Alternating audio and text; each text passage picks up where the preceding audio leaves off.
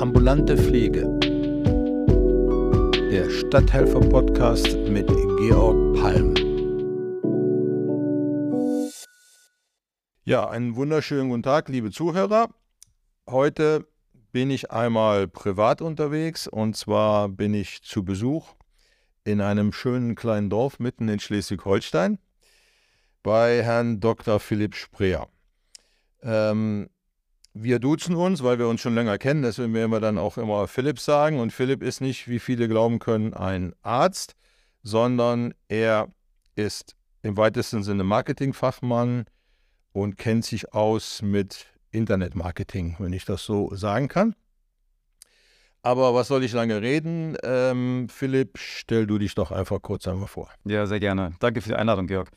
Äh, genau, Philipp Spree ist mein Name. Äh, ich arbeite für eine Digitalberatung, die heißt äh, Elaboratum und bin dafür den Hamburger Standort ähm, zuständig. Wir betreuen also Kunden in äh, Norddeutschland, immer bei Fragen, wenn es darum geht, wie komme ich eigentlich online ähm, zu neuen Kunden, wie kann ich digitale Kundenbeziehungen aufbauen und mein, mein digitales Geschäft, meine digitale Sichtbarkeit verbessern.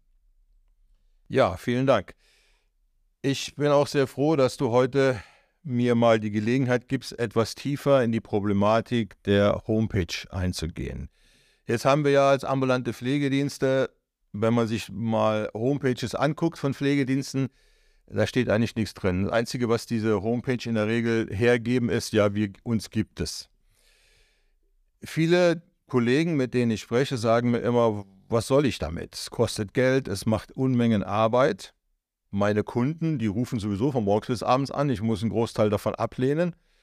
Und mein Personal, ja, kommt durch Mundpropaganda und so weiter.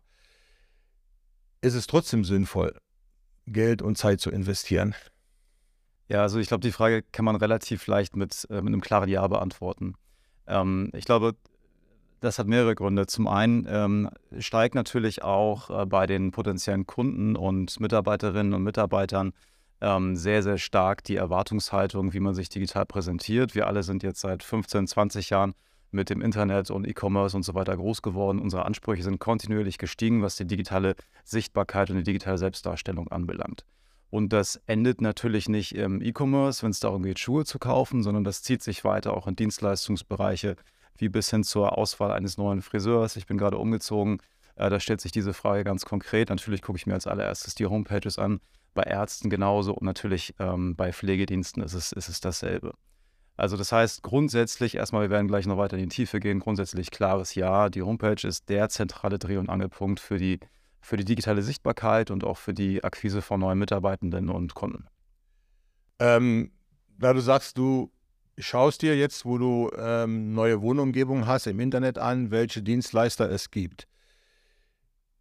Kann man sagen, dass deine Generation, also du bist ja 20 Jahre jünger, das grundsätzlich macht? Also ist das bei denen viel mehr verankert? Also ich kenne das noch von mir, wenn ich irgendwo bin, ich habe meistens immer das Fahrrad genommen und bin mal rundgefahren und habe mir mal alles angeguckt. Ähm, heute fährt man halt nicht mehr mit dem Fahrrad rund, sondern die Generation guckt sich an im Internet, wer bietet mir hier welche Dienstleistung an. Und gibt es darüber Zahlen? Kann man das irgendwie wirklich so belegen, dass das tatsächlich so ist? Ja, also da gibt es Zahlen zu. Das ist natürlich auch, das Digital Marketing insgesamt ist ja ein Riesengeschäftsfeld, deswegen ist es auch sehr gut erforscht und viel von dem, was, äh, was wir jetzt heute besprechen, basiert auch eben genau auf diesen Untersuchungen und Erkenntnissen. Es gibt von Google äh, eine sehr schöne Statistik, die schon seit mehreren Jahren ähm, geführt wird, nämlich das ist die Frage, wie hoch ist eigentlich der Anzahl, der Anteil der Menschen, die ein konkretes Suchanliegen ähm, im Internet konkret äh, in der Suchmaschine beginnen. Und diese Zahl liegt bei 85 Prozent. Das bedeutet, ähm, egal was du suchst, quer über alle Kategorien hinweg, 85 Prozent aller Suchprozesse, aller, äh, wir nennen das äh, Customer Journeys, also sozusagen die bildliche Reise eines Kunden vom ersten Impuls bis hin zur Entscheidung, 85 Prozent davon beginnen bei einer Suchmaschine im Internet.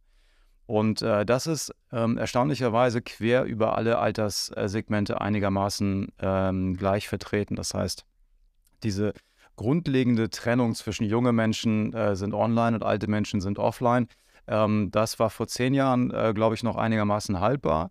Ähm, und spätestens in den letzten Jahren ist das eindeutig gekippt und mittlerweile ist online der neue Default, sagen wir. Das ist der Standard. Und alles äh, beginnt online und äh, endet nicht zwangsläufig online. Viele Prozesse werden dann am Telefon oder im persönlichen Gespräch weitergeführt. Aber für den Start äh, dieses ganzen Suchprozesses ist Internet der Dreh- und Angelpunkt. Okay.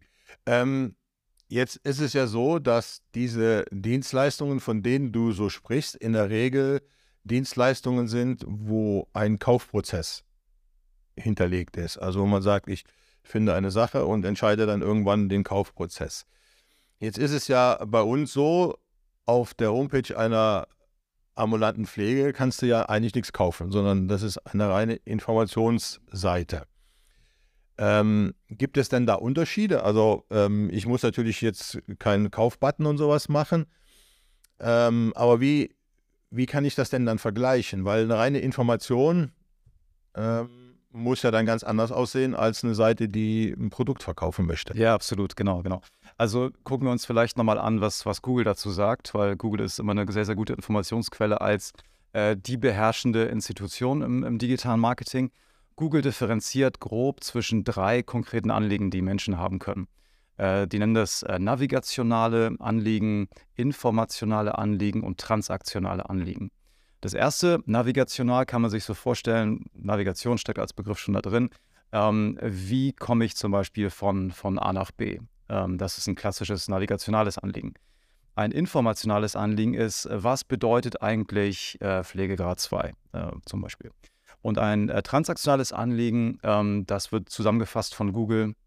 Ich möchte ein, ein Produkt, einen Service, eine Dienstleistung entweder erwerben oder mich dem Erwerb sozusagen nähern. Und innerhalb dieses transaktionalen Bereichs gibt es dann wiederum die Unterscheidung, möchte ich etwas kaufen oder möchte ich irgendwo Kontakt aufnehmen? Wir bezeichnen das dann als, als ein Lead, also sozusagen einen, einen äh, qualifizierten Kontakt, mit dem wir dann auf anderen Kanälen sozusagen das Gespräch fortsetzen können.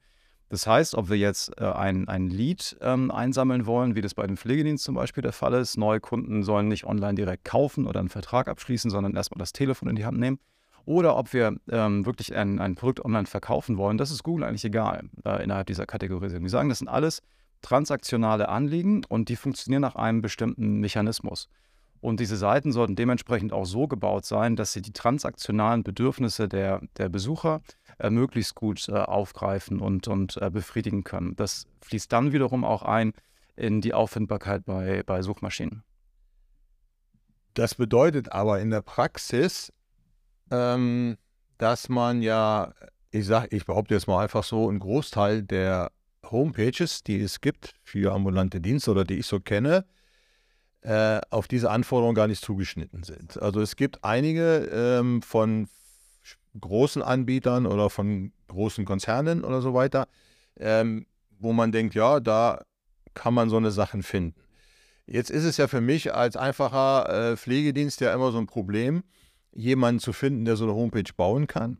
Da findet man immer Leute und sagt, das ist ja kein Problem, ne? dann nehmen wir irgendeine Firma, eins und eins oder was ich wäre und ähm, machen ein Tool, dann habe ich ein paar Bilder ein paar schöne Texte. Meistens kommen die dann zu mir und sagen, schreib du mal einen Text, was du da so reinschreiben willst. Das macht aber eigentlich gar keinen Sinn, wenn ich das so richtig verstehe, weil ähm, wenn ja die ähm, Google-Suche funktionieren soll, muss der Text vernünftig aufgebaut sein, da müssen die richtigen Kennwörter, Stichwörter oder so, wie man es nennt, reinkommen. Das müssen aber Leute machen, die was davon kennen. Also da, da, kann ich ja nicht hingehen und einen Text schreiben. Ich kann einen schönen Text schreiben, aber es nützt ja nichts. Und ähm, dann, ja, dann brauche ich aber Fachleute, die das können. Und ähm, die kosten viel Geld und das können sich viele Ambulante nicht leisten. Lohnt sich dann so eine Geschichte oder was wird das kosten in die Richtung? Also ich finde die Betrachtung ähm, total gut und auch richtig, ähm, jetzt nicht nur die, ähm, die, äh, ja, die, die, die, perfekte Seite anzustreben und zu überlegen, was wäre denn das absolute Nonplusultra, äh, sondern immer auch die Kostenseite mit im Blick zu behalten. Das ist, glaube ich, das, das absolut Entscheidende ähm, bei, bei der Frage. Und da ist es so, ähm, wir machen ja gewisse äh, ja, Generationen von, von digitaler Sichtbarkeit äh, durch, gewisse äh, Reife gerade. Und da ist es so, dass vor ein paar Jahren es noch gereicht hat, sozusagen so eine digitale Visitenkarte äh, zu haben und sich vielleicht ähm, in einem digitalen äh, Telefonbuch, Adressbuch noch einzutragen. Hat man einen Link bekommen auf die Seite. Das hat dann die Sichtbarkeit in Suchmaschinen wieder geschützt. Das war damals alles noch okay und ausreichend. So, über diese digitale Visitenkarte sind wir lange hinweg. Danach kam die Generation äh, des Content Marketing. Da ging es dann darum, dass man möglichst viel Text auf der Seite haben sollte, möglichst ähm, häufig die relevanten Begriffe da reinbauen sollte und so weiter. Das ist dann von von der Keyboard-Dichte immer gesprochen worden. Das heißt, sowas wie der Begriff Pflegedienst, der muss dann äh, so und so häufig auf einer Seite vorkommen. Und jetzt sind wir eigentlich gerade in der, in der äh, nächsten Phase wiederum, wo es darum geht, dass die Textmenge und sowas gar nicht mehr entscheidend ist, sondern die Art und Weise, wie Menschen mit dieser Seite umgehen. Google nennt das die Nutzersignale. Also das heißt, wenn Menschen sich auf einer Seite zum Beispiel relativ schnell entscheiden, auf ein Kontaktformular zu klicken oder mit einer Seite zu interagieren, ähm, mehr Seiten aufzurufen, sich tiefer da reinzuarbeiten, dann sind das alles Signale, die von Google interpretiert werden als, ja, okay, das scheint was zu sein, was dem Nutzeranliegen entspricht, was diese Bedürfnisse befriedigt. Und an dem Punkt sind wir tatsächlich ähm, mit diesen Homepage-Bildern, die du angesprochen hast, ähm, gibt es natürlich äh, neben den angesprochenen Marken noch diverse andere, ähm, sind wir gar nicht so schlecht unterwegs, weil die haben natürlich auch ein inhärentes eigenes Interesse, dass deren Seiten nicht nur nett aussehen, sondern dass die auch äh, ranken, dass die auch in Suchmaschinen äh, gefunden werden. Und da würde ich mir mal die Frage stellen, okay, ähm, wie viel Investitionsbereitschaft habe ich eigentlich? Wie groß ist vielleicht auch mein Pflegedienst? Ähm, und dann die Frage beantworten, welcher, welcher Ansatz und welche Lösung und welches Budget ist dafür angemessen. Und ähm, ja, wenn ich jetzt verschiedene Homepages mir angucke und ähm, ich gehe mal davon aus, bin ich, weiß ich nicht ganz sicher, aber ich gehe davon aus, dass ja die Kosten abhängen von der Menge der einzelnen Seiten und so weiter, die man da ähm, aufbauen will. Ne? So, das heißt, ähm, man könnte ja anfangen und so eine, so eine Grundseite bauen und die dann später Stück für Stück erweitern. Wenn man jetzt aber so mit so einer, so einer Grundseite anfängt, was sollte denn unbedingt zu sehen sein auf dieser Grundseite oder welche Informationen muss man haben, damit so nach, nach wissenschaftlichem Standard die Leute sagen, da lese ich jetzt weiter und nicht gleich wieder verschwinden. So, also das ist, glaube ich, die wichtigste Frage. Wir haben jetzt viel über Auffindbarkeit in Suchmaschinen äh, gesprochen, was ein wichtiger Kanal ist ähm, für die äh, Akquise von Besuchern sozusagen. Daneben gibt es natürlich noch äh, viele weitere. Man kann das über die eigene Marke noch machen, dass Menschen sofort an deinen Pflegedienst denken und direkt da anfangen zu suchen. Man kann das machen über Social Media, man kann das machen über bezahlte Suchanzeigen und so weiter. Ähm, aber Fakt ist, wenn wir erstmal auf der Seite sind, dann haben wir eine völlig andere Zielsetzung als bisher. Die Website selbst, die hat nicht die Aufgabe, Menschen ähm, äh, sozusagen zu akquirieren, ähm, sondern die hat die Aufgabe, Menschen zu überzeugen. Also da geht es nicht mehr darum, äh, gefunden zu werden, wenn man einmal auf der Seite ist, da wurde man ja bereits gefunden, sondern dann geht es darum, die Menschen davon zu überzeugen. Und da müssen wir uns fragen, was sind denn eigentlich die äh, entscheidenden Bedürfnisse, die Menschen haben, wenn sie auf die Seite deines Pflegedienstes kommen? Da geht es wahrscheinlich erstmal darum, sieht das Ganze überhaupt grundseriös aus? Ne? Ist das der Anbieter, dem ich sozusagen die Pflege meiner Lieben anvertrauen möchte? Ähm, oder habe ich das Gefühl, hier irgendwie äh, mit einem kalt administrierenden, ähm, prozessgetriebenen äh, Unternehmen es zu tun zu haben, beispielsweise? Und das manifestiert sich oft in, in ganz, ganz kleinen, feinen Nuancen und Facetten. Und ich komme sehr stark aus einer psychologischen äh, Bewertung äh, von Websites und da stellen wir uns immer die Frage, was sind die ganz konkreten Entscheidungsengpässe? Und das hat äh, zwei verschiedene Ebenen. Das eine sind wirklich fachlich funktionale Engpässe. Das heißt, finde ich da vielleicht zum Beispiel die Information, die ich suche, nicht. Das ist ein ganz, äh, wäre ein ganz konkreter handwerklicher Fehler. Äh, beispielsweise, ähm, äh, wenn es um haushaltsnahe Dienstleistungen geht, die ein Pflegedienst vielleicht auch mit anbieten kann. Ähm, und ich, das, das ist das, was ich suche, finde ich das auf der Website oder nicht.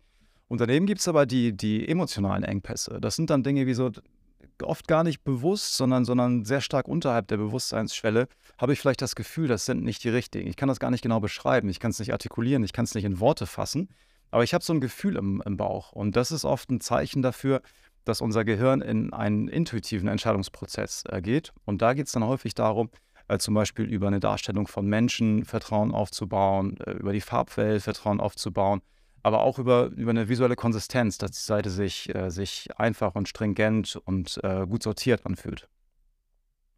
Okay, aber das klingt ja so, als wenn es immer schwieriger wird, eine gute Seite ja. zu machen. Also das ist wirklich, ähm, ja, dass, dass das wirklich ähm, eine Sache ist, die, die immer schwieriger wird. Jetzt ist es ja so, ähm, im Moment sprechen wir ja über die Menschen, die eine Dienstleistung direkt suchen. Also jemand, der einen Bekannten hat oder selber sagt, ich würde gerne einen Pflegedienst engagieren, um bestimmte Leistungen zu bekommen. der würde das äh, dann so machen. Jetzt hat er aber die Seite gelesen, jetzt muss er ja noch Kontakt aufnehmen. Also der muss ja irgendwie machen. Und die meisten Seiten, so, das war bei uns früher auch so, da steht dann so ein Kontaktformular, wo der dann irgendwas ausfüllen muss und so. Ist denn so ein Kontaktformular sinnvoll oder gibt es schnellere, einfachere Lösungen? Ja, also ich glaube, das Kontaktformular ist nach wie vor ähm, total wichtiges Element, hat absolut weiterhin seine Daseinsberechtigung weil es ja vielen noch nicht sofort darum geht, jetzt den Pflegedienst zu beauftragen, sondern erstmal Fragen zu stellen. Und Fragen beantwortet man am besten im persönlichen Gespräch und da reinzufinden, das kann ich mit einem Kontaktformular sehr gut machen. Ähm, da versteht sich dann von selbst, dass das maximal einfach gestaltet sein sollte, dass man da jetzt nicht noch sein Geburtsdatum und seine, seine postalische Adresse und die Schuhgröße angeben muss, äh, sondern das ist einfach nur wirklich Name, E-Mail-Adresse fertig und ähm, vielleicht noch ein, ein Texteingabefeld, je nachdem, wie ich das Ganze einsetzen möchte. So daneben die Telefonnummer drauf zu schreiben, ist, glaube ich, immer eine gute Idee. Das, ähm, das ist jetzt aber auch keine großartige neue Erkenntnis. Und darüber hinaus würde ich, würde ich empfehlen, mit verschiedenen äh, anderen Touchpoints und Kanälen zu experimentieren. Das kann vielleicht mal äh, ein Chatbot sein, der äh, vielleicht den Vorteil hat, dass er auch anonym Fragen beantworten kann. Das ist ja ein sensibles Thema, wo häufig auch einer dieser Entscheidungsengpässe, die wir gerade angesprochen haben, sein kann äh, dass ich vielleicht noch gar nicht so ganz genau offenbaren möchte, worum geht es mir eigentlich und was haben eigentlich meine Angehörigen oder ich selbst äh, für einen konkreten Unterstützungsbedarf äh, etc. Denkt man an Inkontinenz und all solche Sachen, über die man nicht so sprechen möchte. Genau, und äh, da können äh, anonymisierte und äh, technologiebasierte Lösungen dann äh, schon mal ein bisschen diese Schwelle der Interaktion senken. Das kann ein Chatbot sein zum Beispiel. Das können aber auch ähm, gut strukturierte FAQs sein, also häufige Fragen und Antworten. Und ähm, das ist etwas, was ich, ähm, egal wie die Website aufgebaut ist, auf jeden Fall immer mit draufnehmen würde, so die 10, 15 häufigsten Fragen, äh, die man zum Beispiel äh, immer wieder hört, wenn man mit Kunden ein Erstgespräch führt. Ähm, oder die ersten, ähm, die ersten äh, ja, sozusagen Akquisegespräche eben macht. Und da werden immer die gleichen Fragen kommen. Und diese Fragen einfach auf der Website schon zu beantworten, das ist, glaube ich, eine, eine Sache, die schon mal Vertrauen stiftet und, und viele Entscheidungsengpässe beseitigen kann. Ähm, jetzt habe ich es ja das ein oder andere Mal erlebt, dass ähm, Kundenanfragen kommen, manchmal per E-Mail, manchmal auch über die Internetseite. Und dann ruft man den Kunden dann an oder kontaktiert den Kunden und da kommt ja oft die Antwort, ähm, ah, wir haben uns schon für einen anderen entschieden. Weil die Kunden in der Regel wahrscheinlich, ähm, weil sie wissen, Pflegedienste sind oft überlastet, also nicht nur ein Anfragen, sondern mehrere. Wie schnell sollte man denn eine Antwort generieren? Und, oder anders gefragt, sind diese sehr häufig automatischen Antworten, die immer kommen. Ich finde ich persönlich finde die immer ganz furchtbar. Ne? Sie haben hier angeschrieben, wir sind gerade nicht da und melden uns so. Das finde ich immer nicht so besonders. Bei den Behörden findet man das viel. Also gibt es eine, eine, eine, Meldezeit, wo man sagt, also ein Tag, zwei Tage oder vielleicht sogar Stunden sollte zumindest eine Antwort erfolgen. Ja. Also wenn man sich mal vor Augen führt, wie so eine Situation konkret aussieht, ist es vielleicht Samstag und man sitzt auf der Couch und sagt, so jetzt ist mal der richtige Moment, sich mit dem Thema Pflege zu, zu beschäftigen. Unter der Woche arbeite ich, da schaffe ich es immer nicht und äh, ich merke aber, vielleicht wenn ich meine Eltern besucht habe beispielsweise, es wird jetzt mal Zeit. Dann sitzt man da und ähm, googelt wahrscheinlich. Ähm, das heißt, äh, was wir gerade besprochen hatten, die, die Suche wird dann vielleicht ähm, bei der Suchmaschine beginnen und dann sucht man sich die ersten zwei, drei, vier ähm, Dienstleister raus, die in Frage kommen äh, die äh, gut äh, dargestellt werden bei, bei Google, die eine vernünftige Website haben. Das sind dann die, die, die in Frage kommen und die schreibt man an. Ja, das heißt, wir haben jetzt hier schon mal, schon mal zwei Stufen gerade äh, gesehen, die, die wir überwinden müssen. Das eine ist halt das Aufgefunden werden. Äh, das ist quasi das klassische Marketing, kann man sagen. Und dann ist es das zweite, äh, überzeugend zu sein auf der Website. Das ist dann quasi der Schritt von einem Besucher, einen Interessenten, aus einem Besucher einen Interessenten zu machen. Und dann ist es so, äh, wenn man jetzt drei oder vier äh, Anfragen rausschickt, dann ist es ja wahrscheinlich immer der gleiche Text. Das ist die Situation, das ist unser Bedarf. Können Sie, haben Sie Kapazitäten und äh, was müssen wir als nächstes tun? Ähm, und ausgehend davon ähm, ist es dann so eine typische Situation, das nennt sich der psychologisch der, der Primacy-Effekt, ähm, dass eigentlich der Erste immer einen wahnsinnigen Vorteil hat in dem ganzen Prozess. Man nennt es auch so den First Mover Advantage, also der, der Erste, der, der in eine Kundenbeziehung eintritt, ähm, der hat in der Regel den, den Vorteil, dass er die, äh, die Erwartungshaltung am besten aufgreifen kann. Und deswegen ist Antwortgeschwindigkeit oder Reaktionsgeschwindigkeit ist schon absolut äh, bedeutend. So und ähm, diese, diese automatischen Antworten, die du gerade angesprochen hast, die kann man ja auch sehr gut formulieren. Man ne? kann zum Beispiel sagen, ähm, die, man, man personalisiert die sehr stark. Sagt so, hallo, ich bin Georg, vielen Dank für deine Nachricht. Ähm, ich bin leider gerade unterwegs, ähm, aber ich habe es mir schon direkt auf die To-Do-Liste geschrieben äh, und werde dich äh, in der nächsten freien Minute äh, zurückrufen beispielsweise. Äh, das heißt, diese Mails kann man ja auch so formulieren und so formatieren, dass man sofort eine Art Beziehung herstellt, auch wenn sie automatisiert äh, verschickt werden. Und dann ist das nächste, ähm, dass man, ähm, denke ich schon, die das, den Anspruch haben sollte, innerhalb desselben Tages auf jeden Fall äh, zu antworten. Ähm, meine Anspruchshaltung wäre, wenn ich ähm, wenn ich Anfragen bekomme von Kunden, dass ich innerhalb von zwei, drei, vier Stunden äh, eine Antwort bekomme. Ähm, oder beziehungsweise, als wenn ich einen Pflegedienst hätte, in der Geschwindigkeit darauf antworten. Auch am Wochenende. Ja, na klar. Also äh, gerade am Wochenende. Also die, die, äh, man muss sich vorstellen, so, zu welcher Zeit suchen denn Menschen danach? Und die suchen am Wochenende danach. Äh, weil unter der Woche, äh, da ist der Alltag wahnsinnig genug, ähm, anspruchsvoll genug, da ist keine Zeit dafür. Also eigentlich muss man als äh, Geschäftsführer, Geschäftsführerin eines Pflegedienstes seine Arbeitszeiten so legen, dass man am Wochenende erreichbar ist und lieber unter der Woche äh, sich, sich Tage frei schafft, ähm, damit man zu dem Zeitpunkt, wenn Menschen danach suchen, wenn Menschen die Fragen haben, auch erreichbar ist. Ah, okay. Das habe ich bisher immer anders gemacht.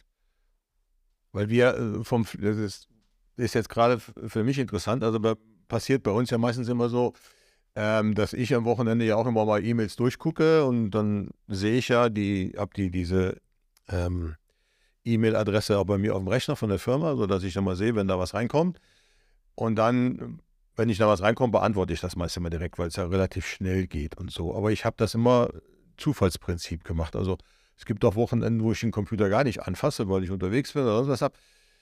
Aber dann müsste man dann wirklich da ein System schaffen, wo man sagt, okay, man muss wenigstens irgendwie zweimal am Tag mal reingucken, ist da was gewesen oder so, oder? Genau, also ich glaube, der, genau wie du sagst, der erste, der erste Austausch, der ist ja äh, wahnsinnig effizient in den allermeisten Fällen. Da geht es darum, dass man einen Termin vereinbart für das, für das äh, erste Gespräch. Und ähm, da geht es ja noch nicht darum, dass man sich stundenlang Zeit nehmen muss, um sich auf ein Gespräch vorzubereiten und dieses Gespräch nee, zu nee, führen ja. und so weiter. Und diese paar Minuten, die würde ich mir, würde ich mir immer gönnen, die würde ich mir nehmen ähm, weil du hast vorhin eingangs gesagt, ähm, wir haben ja eigentlich kein, kein echtes Kundenakquiseproblem ähm, im Bereich der Pflegedienste, aber natürlich haben wir das große Interesse, die richtigen Kunden zu finden. Genau. Und das heißt, wir, wir definieren ja eigentlich ähm, sozusagen unseren Erfolg nicht anhand der Anzahl Kunden, sondern anhand des durchschnittlichen Kundenwerts. Und ähm, um die Top-Kunden gibt es natürlich schon einen ganz, harte, ähm, ganz harten Wettbewerb. Und die Top-Kunden zu kriegen, das ist das, was alle Pflegedienste erreichen wollen. Genau. Im Prinzip ist das richtig. Das ist aber genau das Thema, wo eigentlich keiner drüber redet. Ne? So, weil ähm, in der Pflege ist es ja so, dass ähm, jeder gepflegt werden sollte und er wird nicht aus Kundensicht gesehen, sondern der ambulante Dienst oder nicht der ambulante, aber viele ambulante Dienste und vor allen Dingen auch die, die schon ganz lange dabei sind und dieses alte System noch arbeiten, die gehen danach, der Mensch braucht Hilfe und es ist verpönt, mit Menschen, die Hilfe brauchen, Geld zu verdienen. Also das ist immer noch so ein Thema, wo im Grunde genommen keiner darüber redet, was aber immer mehr wird, weil letztendlich die, die ganzen Kostensteigerungen, die wir ja haben, uns dazu zwingen, genau diese ähm, Sache auch zu gucken, ne? weil ich verkaufe die Zeit der Mitarbeiter und die muss ich so einsetzen, damit ich eben auch die Mitarbeiter gut bezahlen kann. Und dann kommt genau dieses Problem wieder zu tragen, was aber bei uns immer totgeschwiegen wird. Ne? Ja, ich verstehe das, ich verstehe das auch, dass das ein Stück weit anrüchig ist. Ich glaube, man muss aber äh, mal ganz ehrlich sagen, Pflege wird nicht besser, wenn sie nicht profitabel ist. Das, das glaube ich, kann man, kann man so sagen. Und Pflegedienste ähm, haben auch keine Möglichkeiten, mehr für die Attraktivität des Pflegeberufes zu tun, wenn sie nicht profitabel sind. Also woher soll es kommen? Ähm, das ist kein Mäzenengeschäft. Also wir können jetzt nicht ähm, äh, darauf hoffen, dass, dass irgendwo ähm, äh, Leute, die normalerweise Kunst sammeln, sagen, ich unterstütze jetzt mal Pflegedienste im großen Stil. Das wird nicht passieren. Also müssen wir Pflege so denken und so aufsetzen, dass sie profitabel als Geschäftsmodell funktionieren kann. Nur dann besteht die Möglichkeit, mehr in die Attraktivität des Pflegeberufs zu investieren und äh, dieses Problem bei der Wurzel zu packen, dass wir zu wenig Pflegekräfte haben in Deutschland. Und das ist der Engpass. Das ist der Grund, warum nicht alle Menschen adäquat gepflegt werden können. Es liegt nicht daran, dass, äh, dass irgendwo Zusatzleistungen äh, angeboten werden oder dass äh, Betreiber von Pflegediensten ähm, ein gewisses äh, kommerzielles Interesse auch dahinter haben. Ja, das ist genau das, was ja auch immer mein Reden ist, aber es gibt ja, hast du wahrscheinlich auch schon mitgekriegt, ähm, zwei Lager. Ne? Also es gibt das eine Lager, das genau so redet und es gibt das andere Lager, das genau das Gegenteil erzählt. Ne? So. Ähm, und diese Diskussion, das führt uns jetzt ein bisschen weg, aber diese Diskussion äh, erlebt man ja gerade bei den Krankenhäusern. Ne? So jetzt, wo in dieser schwierigen Energiesituation viele Krankenhäuser ans Limit kommen und dann sagen, okay, wir sind insolvent, dann kommen dann viele und sagen, naja, dann müssen wir die verstaatlichen. Aber das Problem der Insolvenz wird damit ja nicht gelöst, sondern dann muss die Stadt, der Kreis oder der Land oder wer auch immer dann diese Sachen bezahlen und letztendlich dann der Steuerzahler über höhere Gebühren. Also das, das aber das ist ja halt eine Diskussion, wo es wirklich zwei Lager gibt, die noch lange kämpfen müssen. Aber das eine Thema, ähm, das ist ja diese Kunden, dass wir die wirklich systematisch haben. So, jetzt haben wir ja den Vorteil, dass wir mehr Kunden haben, als äh, wir eigentlich bedienen können oder die Nachfrage wesentlich höher ist. Also ich kann das zumindest hier für unsere äh, Stadt in der Münster sagen. Da kannst, geht man fast hin, dass jeder zweite Anruf abgesagt wird. Bei allen. Ne? So, also die haben überall. Wir haben viele Kunden, die sagen, das sind jetzt schon der fünfte, den wir anrufen oder der sechste oder so und alle haben keine Zeit und das ist also ganz schwierig. Und das Schlimme ist, dass je mehr Hilfe man braucht, also je mehr man Pflege braucht, umso weniger findet man jemanden. Ne? Also wir hatten jetzt so ein krasses Beispiel bei uns, ähm, dass ein, Rollstuhlfahrer, der eigentlich Intensivpflege braucht, von seinem Pflegedienst gekündigt wurde, weil die das nicht mehr leisten können. Und der sucht seit sechs Wochen händeringend ähm, Hilfe. Und das Einzige, was ihm übrig bleibt, wird wohl, er wird wohl ins Heim müssen, ne? weil das ist die einzige Chance, dass er in einer versorgt wird. Und da kommen wir jetzt zu dem Kernproblem, das uns wahrscheinlich die nächsten 20 Jahre oder noch länger begleiten wird. Wie können wir es schaffen, Personal zu finden? Und bevor wir darüber nachdenken, wie wir das Personal binden, müssen wir es erstmal haben. Und ähm, da kommt jetzt ja wieder die Homepage ins Spiel. Und zwar, du hast ja so ein ähm, tolles Buch geschrieben ne, über diese ganze äh, Marketinggeschichte. Und da in dem Buch geht es ja darum, dass man halt guckt, wie kann man die Homepage so aufbauen, dass von dem Kaufwillen bis zum Kaufen am Ende dann auch tatsächlich ähm, was stattfindet. Und wie kann ich jetzt diesen Prozess oder kann man das überhaupt, diesen Prozess in die Personalsuche machen? Also kann ich als ambulanter Dienst sagen, ich will jetzt äh, keine Jacke kaufen, sondern ich will mir ein Personal kaufen und nutze die gleichen ähm, handwerklichen Dinge. Ja, absolut. Also, wenn wir nochmal kurz zurückgehen zu der, zu der äh, Kategorisierung von Seiten, die Google vornimmt, dann sind wir auch da noch im transaktionalen Bereich. Das heißt, ich habe auch hier äh, das, äh, den Wunsch, eine Transaktion äh, durchzuführen. Diese Transaktion ist eine Bewerbung. Und ähm, deswegen hat unsere äh, Website im Pflegebereich immer zwei Ziele. Das eine ist, ähm, dass wir den Pflegedienst möglichst gut positionieren wollen für, für neue Kunden. Äh, dass die dort alle Informationen finden, um, um eine Anfrage zu schicken für, äh, für Pflegeleistung. Und zweite Zielstellung ist, dass wir attraktiv uns darstellen können für Bewerberinnen und Bewerber. Und da, glaube ich, muss man jetzt nochmal zwei verschiedene äh, äh, Punkte unterscheiden. Das eine ist, ähm, wir können natürlich Menschen, die, die schon in der Pflege arbeiten, ähm, davon überzeugen, sich bei uns zu bewerben. Dann haben wir aber ehrlicherweise, wenn wir das mal systemisch betrachten, äh, wenig gewonnen, weil wir ja dem anderen Pflegedienst eine Pflegekraft wegnehmen und nur zu uns holen. Also für den eigenen Pflegedienst mag das das Problem entschärfen. Systemisch auf der, auf der Makroperspektive hilft das aber nicht. Das heißt, wir müssen vielleicht auch ähm, daran arbeiten, dass wir Menschen, die bisher nicht in der Pflege sind, äh, von, von diesem Berufsbild äh, überzeugen können. Und das sind nochmal zwei verschiedene äh, Anforderungen. Und die würde ich beide, wenn ich, wenn ich so eine Internetseite jetzt konzipiere, würde ich die beide versuchen mitzudenken. Das heißt, nochmal zusammengefasst, du hast zwei äh, Zielgruppen, du hast ähm, potenzielle Kunden, du hast potenzielle äh, Pflegekräfte. Und bei den potenziellen Pflegekräften würde ich noch differenzieren zwischen Menschen, die schon in der Pflege sind und Menschen, die sich vielleicht dafür interessieren, in die Pflege einzusteigen. Vielleicht, wenn ich kurz unterbrechen kann, noch eine dritte Gruppe, und zwar die Pflegekräfte, die aus der Pflege ausgeschieden ja. sind, wieder zurückzuholen. Absolut, genau. Weil die, die ja schon die Qualifikation hätten. Ne? Genau, die jetzt vielleicht in der Gastronomie gelandet sind, die vielleicht im Handel gelandet sind und so weiter. Äh, das ist natürlich eine wahnsinnig attraktive Zielgruppe. Und ähm, ja, was, was muss ich denn machen? Ich kann natürlich auf meiner Homepage jetzt draufschreiben, ähm, werden Sie äh, Stadthelfer oder ähm, kann dann toll schreiben, was wir alles machen und was wir alles tun. Das schreiben aber alle, ne? So, also wenn man sich diese, in den Zeitungen kann man es noch gut vergleichen, so Zeitungsantexten, aber bei den Homepage-Seiten, äh, die, die, die Personalsachen sind ja im Prinzip fast immer gleich. Also es kommt immer der gleiche Text und die bieten immer tolles Gehalt und tolle, und die Wirklichkeit sieht immer anders aus. So, und ich muss ja meine Wirklichkeit im Betrieb auch irgendwie rüberbringen und trotzdem für meinen Betrieb einen Mehrwert schaffen, damit der interessant wird. Ich kann aber auch nicht sechs Seiten Text schreiben, weil das liest ja keiner. Ja. Also ich habe ehrlicherweise ein kleines bisschen anderen Eindruck. Ich finde, dass das auf den allermeisten Internetseiten noch nicht so toll ähm, gelöst ist, dieses Thema, oder dass man die Einblicke, dass die Einblicke nicht so wirklich tief sind äh, und, und überzeugend, die da heute auf den Seiten draufstehen. Ich finde, da gibt es ehrlicherweise bei fast allen äh, Pflegediensten, wo ich mir die Internetseiten angeguckt habe, echt noch, noch, ähm, okay. noch niedrig hängende Früchte, würde ja. ich mal sagen, ja. Ähm, das heißt, da ist auf jeden Fall, glaube ich, eine ganze Menge, eine ganze Menge Luft. Und vielleicht muss man da auch nochmal jetzt äh, psychologisch wieder ähm, so denken, was sind denn potenziell die Argumente, die jemanden davon abhalten können, sich zu bewerben? Also wir drehen das Ganze mal um. Mhm. Wir überlegen nicht, was sind die Argumente, die wir bringen müssen, damit sich jemand bewirbt, sondern wir überlegen, okay, diese Menschen haben sich ja nicht verlaufen, wenn sie bei uns auf der Website ähm, landen, sondern die haben ja offensichtlich schon mal ein grundlegendes Interesse am Pflegeberuf oder äh, sind vielleicht auf der Suche nach einem, nach einem neuen Arbeitgeber. Ähm, und wenn wir dann das Ganze umdrehen und überlegen, was könnte jetzt diese Menschen ganz konkret davon abhalten, äh, sich dafür zu entscheiden, bei uns äh, sich zu bewerben, dann haben wir nochmal eine ganz neue Perspektive auf das Thema und denken sehr stark über Entscheidungsengpässe nach. Und diese Entscheidungsengpässe, die hängen oft mit dem zusammen, was man so pauschal über die Pflege denkt und sagt. Ne?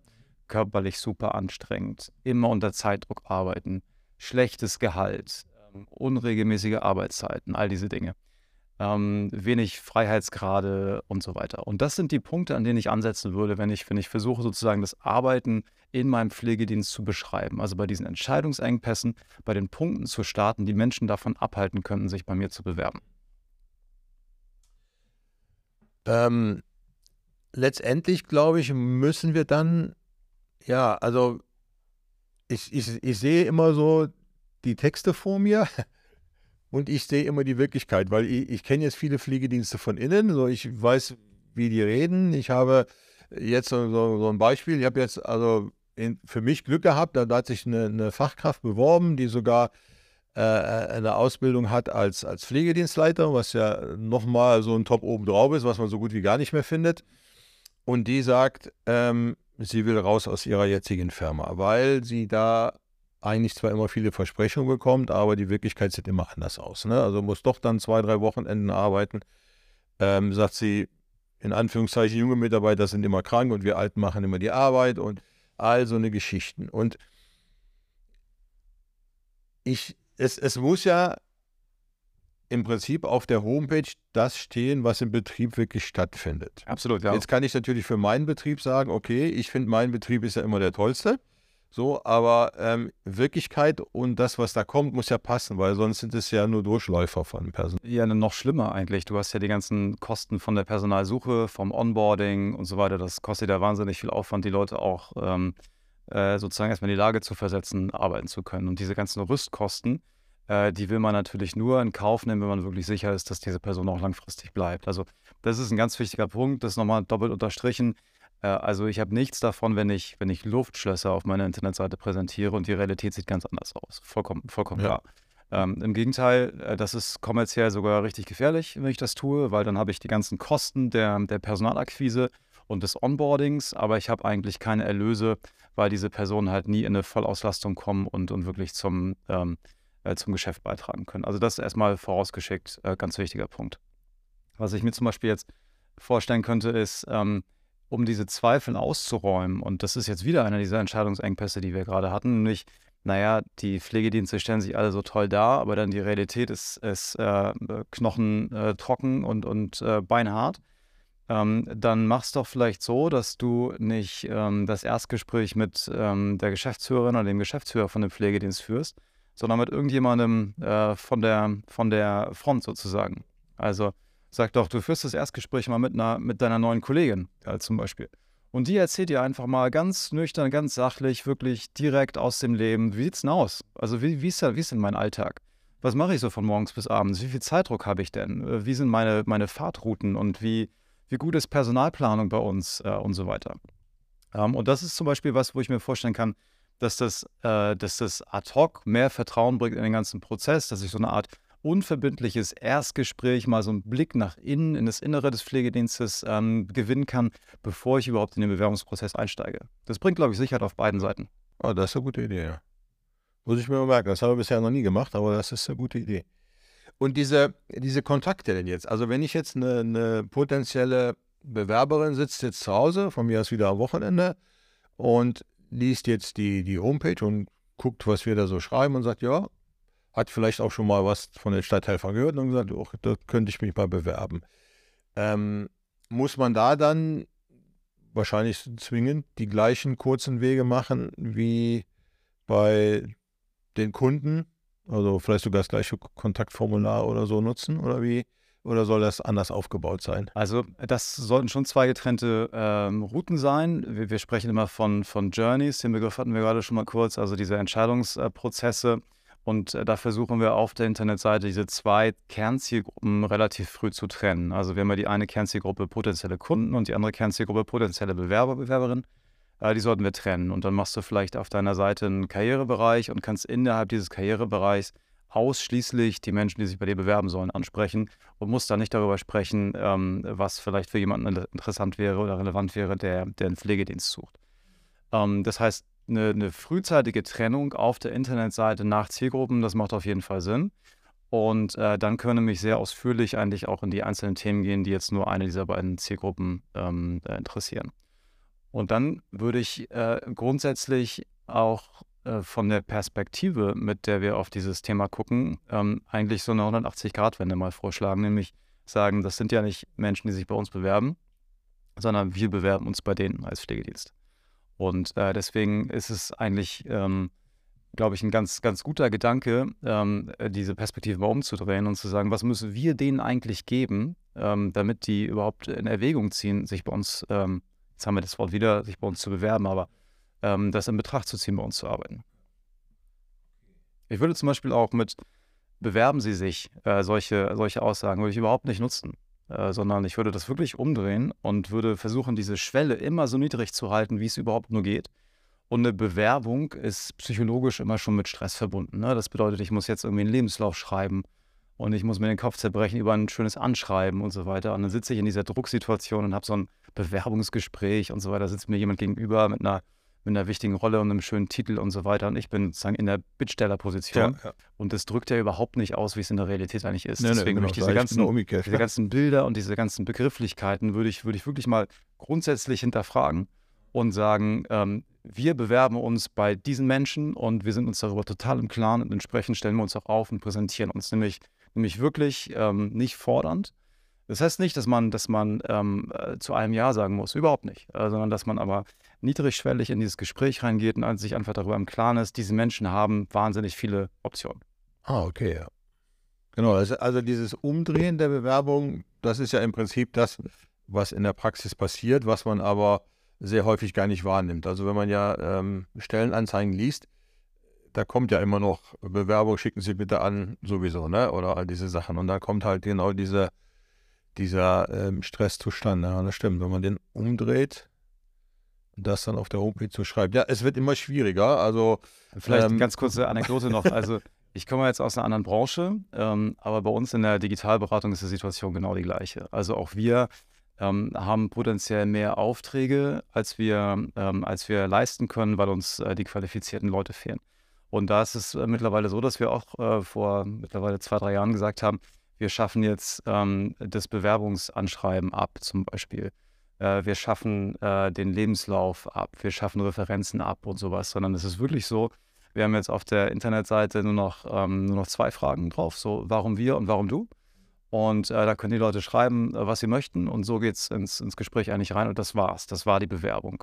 Es gibt jetzt zusätzlich noch den, den äh, Weg, dass man einfach ein Selfie-Video äh, schickt zum Beispiel. Dass man einfach ganz niedrigschwellig sagt, nimm dein Handy, jeder hat ein Handy, mach die Kamera an und erzähl uns in einer Minute, ähm, warum wir zusammenpassen und äh, schickt das ab und wir sind im Gespräch. Ja, das ist auch gut, ja. Das finde ich gut, ja. Weil das, das findet man ja jetzt ähm,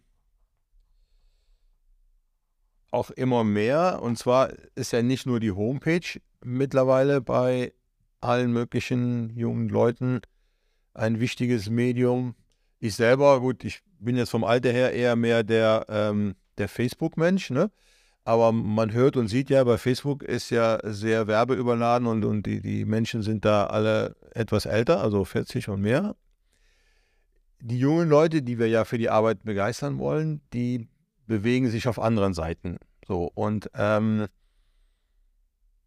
wie kann man die denn jetzt verknüpfen oder wie kann man da hingehen oder muss man für, für von mir das Instagram ganz was Neues machen oder kann man das irgendwie alles auch da nutzen?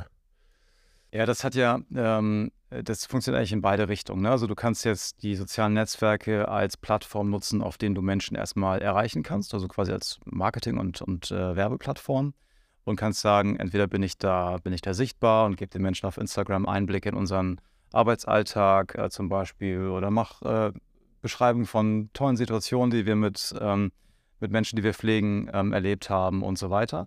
Äh, genauso kann ich aber auch natürlich bezahlte Anzeigen auf diesen Kanälen schalten. Das heißt, so das Thema gefunden werden und äh, Marketing, äh, das ist da das eine. Und da habe ich immer das Ziel, quasi von den sozialen Medien auf meine Website die Menschen zu bringen.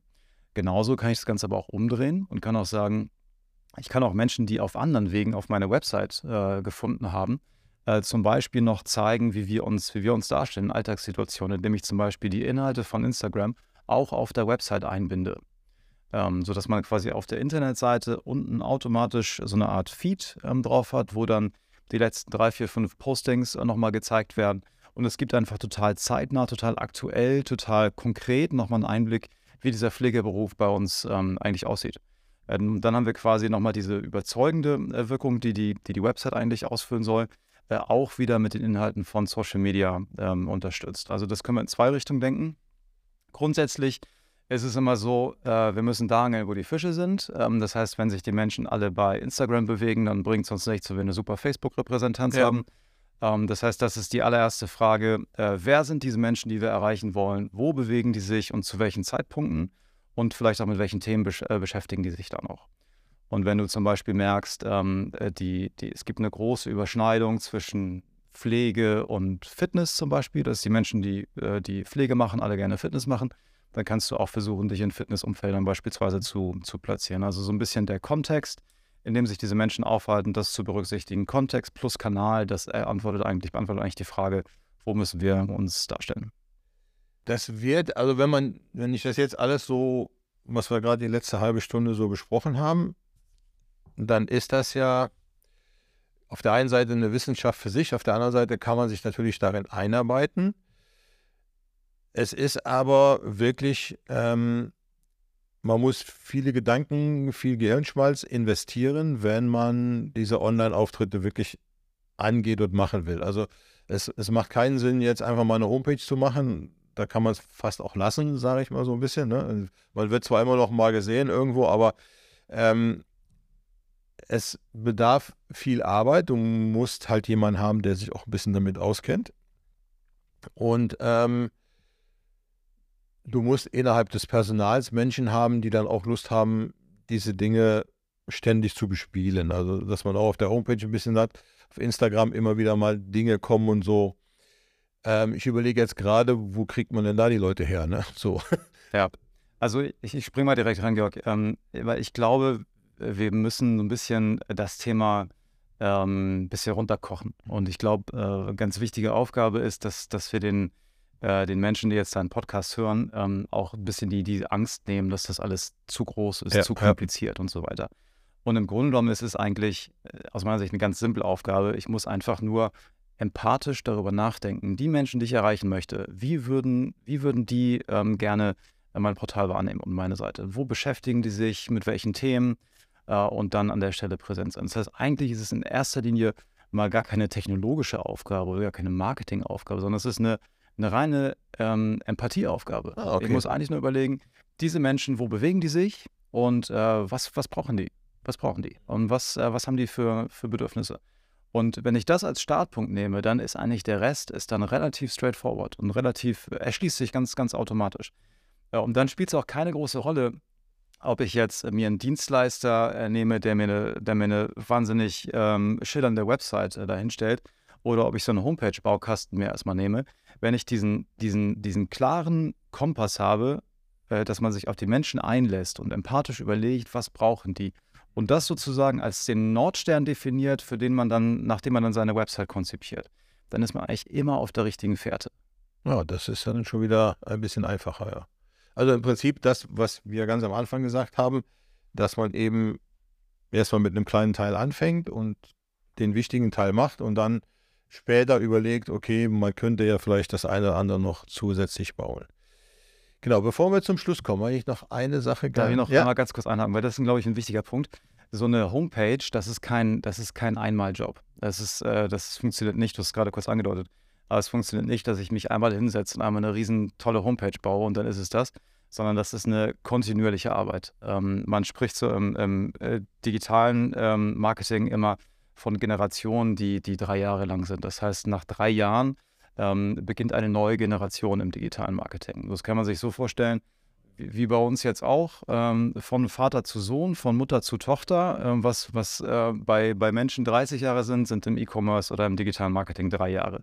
Und das zeigt einfach, dass das, was das für eine hohe Entwicklungsgeschwindigkeit ist. Das zeigt aber auch, dass es überhaupt keinen Sinn macht, sich einmal hinzusetzen, das Ding perfekt durchzubauen äh, und dann die Füße hochzulegen. Und das ist eigentlich eine gute Nachricht, weil das zeigt, dass wir, dass wir permanent, aber auch ruhig auf kleiner Flamme daran ja, arbeiten genau, können. Das heißt, du startest mal mit einem Kern, der ist durchdacht und du hast immer diesen, diesen Fixpunkt, was wollen die Menschen, was brauchen die Menschen, die ich erreichen möchte.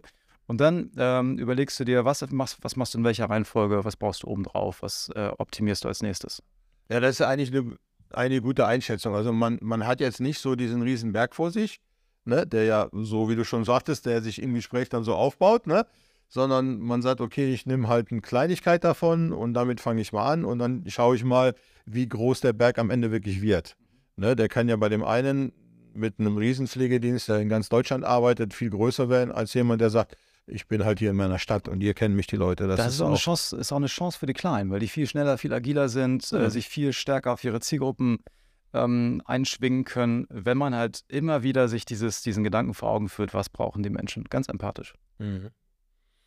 Genau. So, jetzt können wir langsam zum Schluss kommen. Aber ich wollte eine Sache noch mal kurz sprechen, und zwar geht es da mehr so um, um deine persönliche Einschätzung. Also es, es gibt ja immer diese, diesen Begriff des Fachkräftemangels. Und der, ähm, da habe ich ja jetzt ein interessantes Buch gelesen vom äh, CEO von Stepstone. Der schreibt ja nicht Fachkräftemangel, sondern der benutzt das Wort Arbeitermangel, Arbeiterkräftemangel.